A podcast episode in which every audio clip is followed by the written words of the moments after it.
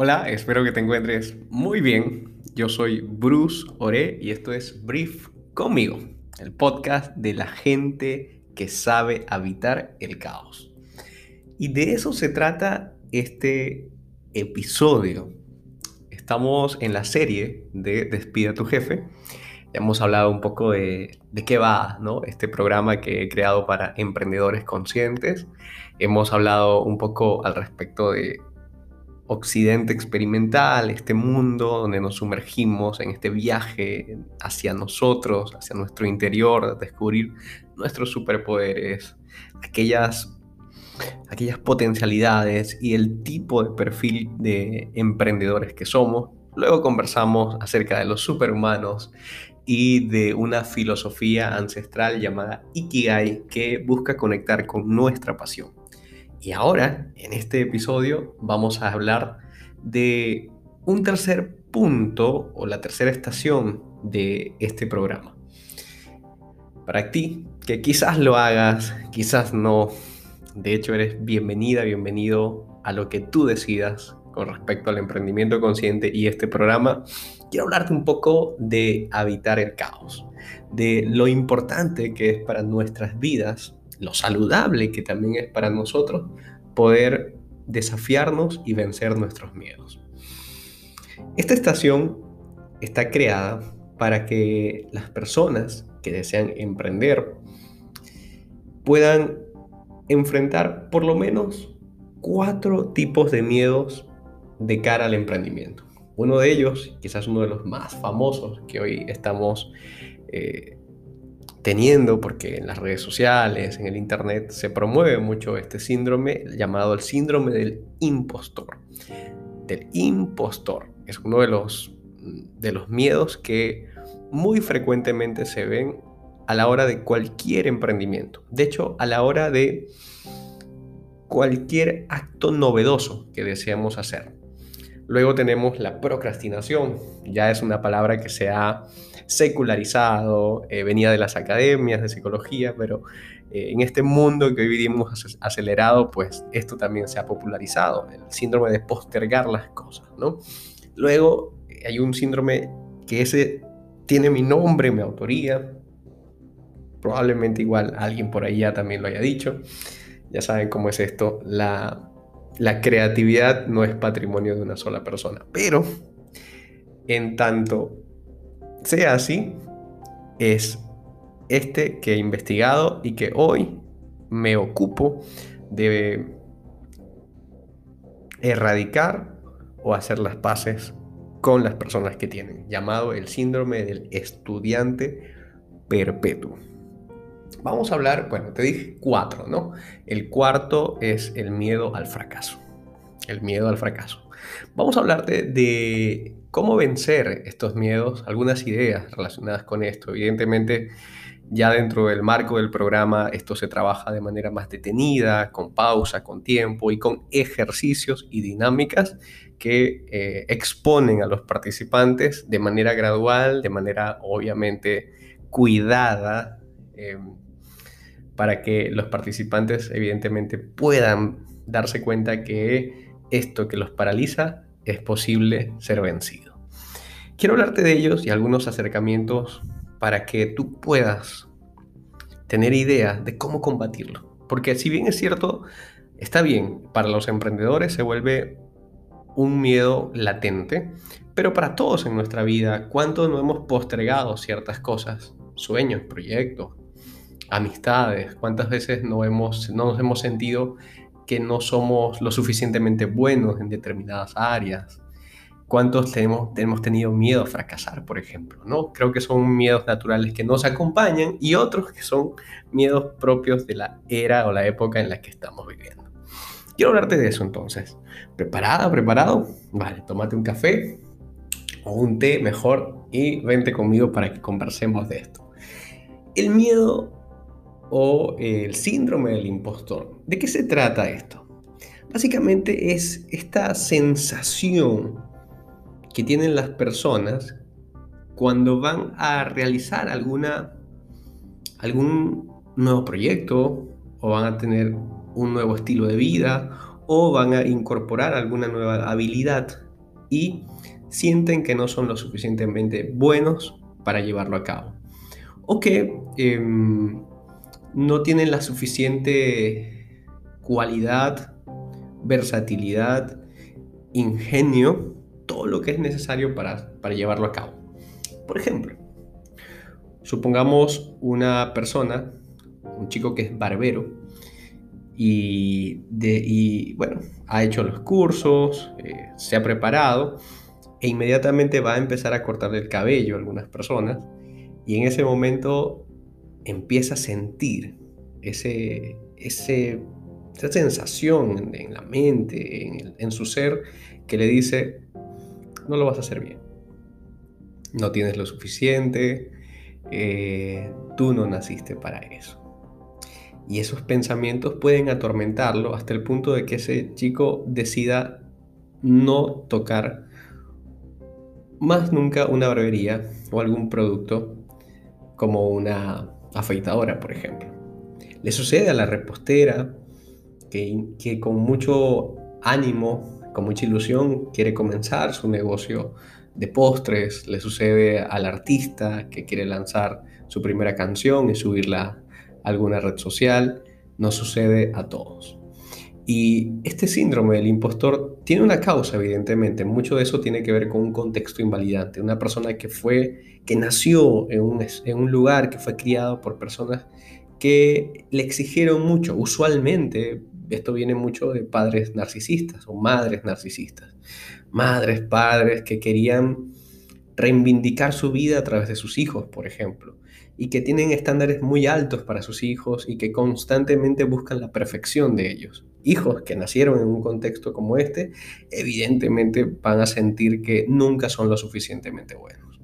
Entonces, como acto contraproducente, eh, se sobreesfuerzan o evitan la situación porque les genera mucho estrés, mucha ansiedad.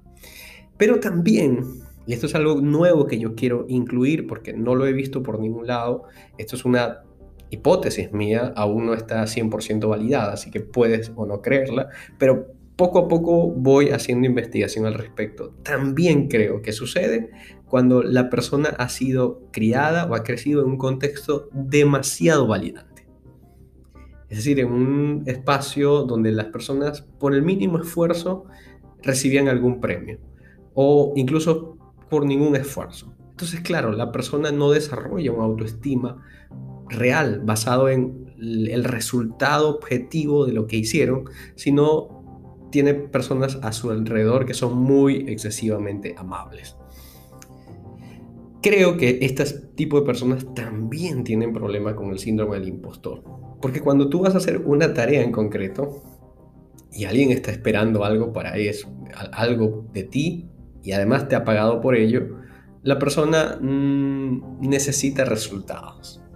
Y evidentemente, tanto si creciste en un ambiente invalidante o excesivamente validante y no tienes resultados, no sirve de mucho que haya sido muy validado. Creo que las personas necesitamos ser validadas en nuestra justa medida y en muchos casos, cuando se trata de la creación de un producto o un servicio, por nuestro rendimiento y nuestros resultados.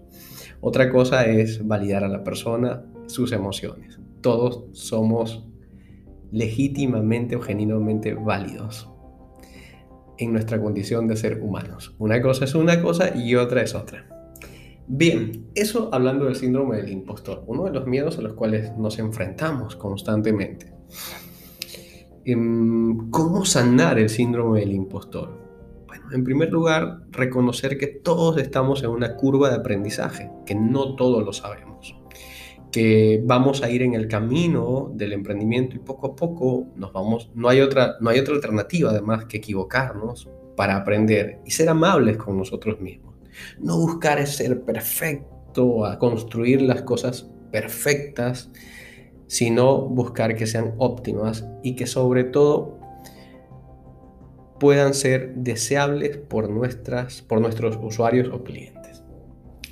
¿Qué hacemos con la procrastinación? Este síndrome que hoy llegó para quedarse, forma parte de, los problemas que lidiamos las personas, por ejemplo, de hecho los millennials son una de las poblaciones que más lidian con el, síndrome de la procrastinación, con este acto de postergar constantemente y continuamente eh, las tareas que tienen, sus, eh, sus deberes y, en, por no querer generar la sensación de fatiga mental o el enorme peso que le ocupa eh, ir por esa responsabilidad, bueno, veo un video por acá, escucho música por acá, me voy al refrigerador y me como algo.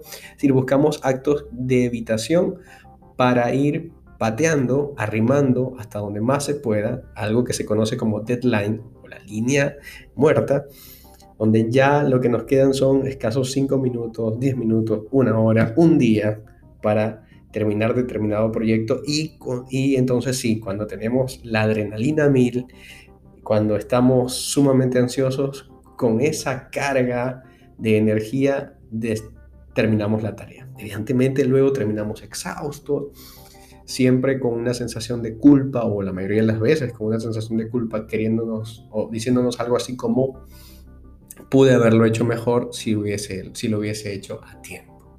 ¿Qué hacer con la procrastinación? Esto es todo. Tendría que ser todo un podcast para, o un episodio para hablar solo de este tema. Porque es tan complejo, ojo, no complicado, me refiero a complejo. Es decir, tiene muchas capas, pero algunas ideas que puedo darte al respecto es que también tengamos expectativas muy realista sobre nosotros. Hoy vivimos en un mundo en el cual se nos exige excesiva productividad y no medimos cuándo parar. Simplemente estamos constantemente autoexplotándonos.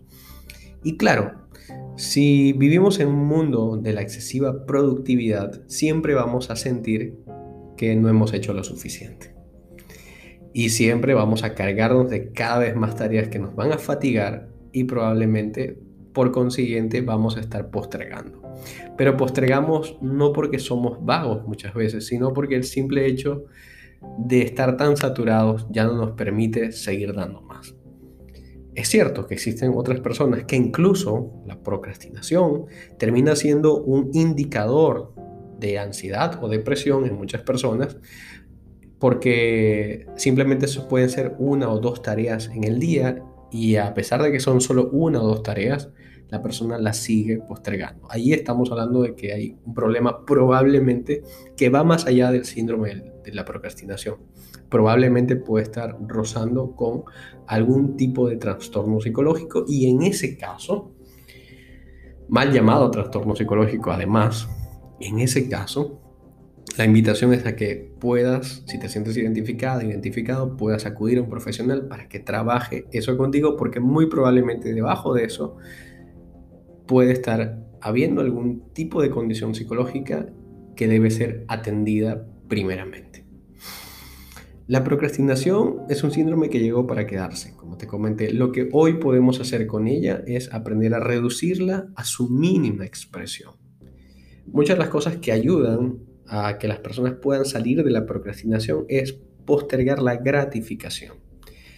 Es decir, Muchas personas, por ejemplo, antes de estudiar para un examen o antes de presentar un proyecto en Excel o en algún tipo de este formato, eh, previamente ven uno o dos videos, se ven una serie, van a la tienda y se compran un helado. Entonces, claro, de esa manera acostumbran a su mente, generan hábitos que hacen que se cronifique. Aquí la idea es que tú puedas si te sientes identificado, identificado, vuelvo a decirlo, puedas establecer que todos esos premios pequeños que te das en el transcurso de hacer esa X tarea, la lleves hasta el final. Y que más bien este sea uno de, más de tus motores, espero que no sea el único, sino que sea uno más de tus motores para que puedas desarrollar primero la actividad y luego entonces te premies. Eso te va a ayudar muchísimo a que puedas eh, evitar este síndrome de procrastinación o reducirla a su mínima expresión. Hablábamos también del síndrome del estudiante, estudiante perpetuo, ¿no? Este, este tipo de persona que dice, ya va, ya va, antes de emprender un curso más, ya va, ya va, ya va, un posgrado más, ya va, ya va. Entonces siguen pagando y lo peor es que pagan para detenerse, pagan para aplazar las cosas. En el fondo lo que se esconde detrás de eso es una fuerte sensación de inseguridad. Y creen que con la compra, con la adquisición de esos conocimientos o de ese curso, van a obtener, casi que por acto de magia o por aprendizaje, la seguridad que les hace falta. Ojo, está bien que nos profesionalicemos, que constantemente sigamos retándonos a adquirir nuevos conocimientos. El problema es cuando se vuelve una excusa para emprender alguna actividad. El problema es cuando lo hacemos una, excusa para no ir por lo que realmente queremos. Entonces, una de las prácticas muy que, que yo invito a hacer a las personas es que por cada curso que tú hagas, por lo menos rentabiliza la inversión busca rentabilizar la inversión. Es decir, enséñale a otros, reúne un grupo de personas y diles que le vas a enseñar del curso y lo vas a hacer a un módico precio y que el resultado de, haberlo juntado y de haberle explicado determinado curso, por ejemplo, eh, da como sumatoria el costo que te dio a ti el curso. Eso es romper el ciclo del estudiante perpetuo, además que lo trasciendes porque enseñas a otros te ejercitas en el conocimiento de hacerlo. Recuerda que siempre aprende más quien enseña. El síndrome del estudiante perpetuo se corta cuando entendemos que la seguridad no viene dada de un curso más, sino que la seguridad viene dada de probarnos en el campo, probarnos en la calle, metafóricamente hablando, y a partir del ejercicio de practicar nuestros talentos, nuestras habilidades, foguearlas con nuestros clientes, vamos perfeccionando. Porque además existen múltiples variables que la universidad, el colegio, las plataformas e-learning eh, de estudios digitales no contemplan. Tu realidad es tan distinta y te vas a enfrentar con tantas cosas distintas que créeme, por más que hagas cualquier curso, el mejor curso va a ser afrontar tu realidad como emprendedora o emprendedor. Y por último, el miedo al fracaso. ¿Qué hacer con el miedo al fracaso? Primero darle la bienvenida, porque no existe otra forma mejor para poder crecer. Evidentemente, debemos de cuidar aquellos fracasos que podrían catapultar una carrera, que podrían dañarnos completamente. Y en este punto yo siempre soy muy preciso con las personas que asesoro, comentándoles lo siguiente.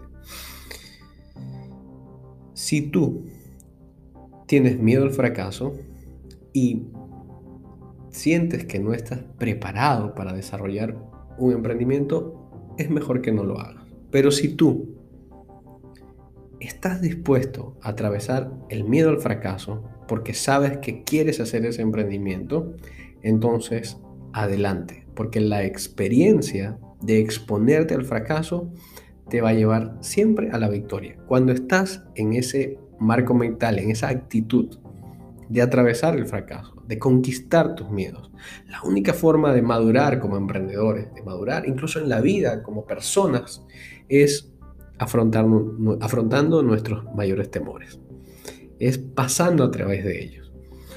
Una vez escuché o leí un párrafo bien, bien chévere y lo adopté para mí, que la única forma que tenemos para romper cualquier creencia limitante es generando una realidad que demuestre lo contrario de esa creencia. Y eso es lo que hacemos en Despida tu jefe Generamos realidades para que las personas puedan afrontar el fracaso y metabolizar ese aprendizaje de la mejor forma posible y que, lejos de paralizarlos, los invite a crecer. Esto es caos. Caos tiene que ver con afrontar nuestros miedos. El caos muchas veces es un orden que tú y yo a veces todavía no entendemos. Necesitamos el caos en nuestra vida para que haya orden. Así como necesitamos orden primeramente para que exista caos. La vida misma se trata de eso, un continuo de girar en torno a ese orden y caos. Mucho caos en nuestra vida es tan dañino como mucho orden. El excesivo orden es excesiva rigurosidad, excesivo parametrizaje y eso mata cualquier pasión. Pero por otro lado, el caos excesivo también es dañino porque nos mantiene en un mundo etéreo eh, de humo donde probablemente podamos quedarnos ahí mucho tiempo. La idea es que podamos abrazar el caos cuando venga y dejarlo ir por su propio camino. Alternar entre ese caos y esa estructura es siempre bienvenido y saludable para cualquier persona. Por eso hemos creado esta estación en Despida tu jefe, porque está hecha específicamente para que aquellos aspirantes a emprendedores puedan vencer sus mayores miedos de cara a sus proyectos personales individuales. De esto se trata el caos, de esto se trata esta estación. Si gustas y esto ha sido para ti relevante, entonces te invito a que me acompañes a la probablemente la última de, no, el último de nuestros episodios, que será Yamin. Un episodio donde estaremos hablando de cómo equivocarnos rápido y barato. Fast and cheap. De cómo crear soluciones altamente deseables. De cómo desarrollar un perfil de innovador en los tiempos que corren. Yo soy Bruce Ore y esto es Brief conmigo. Nos vemos ya mismo.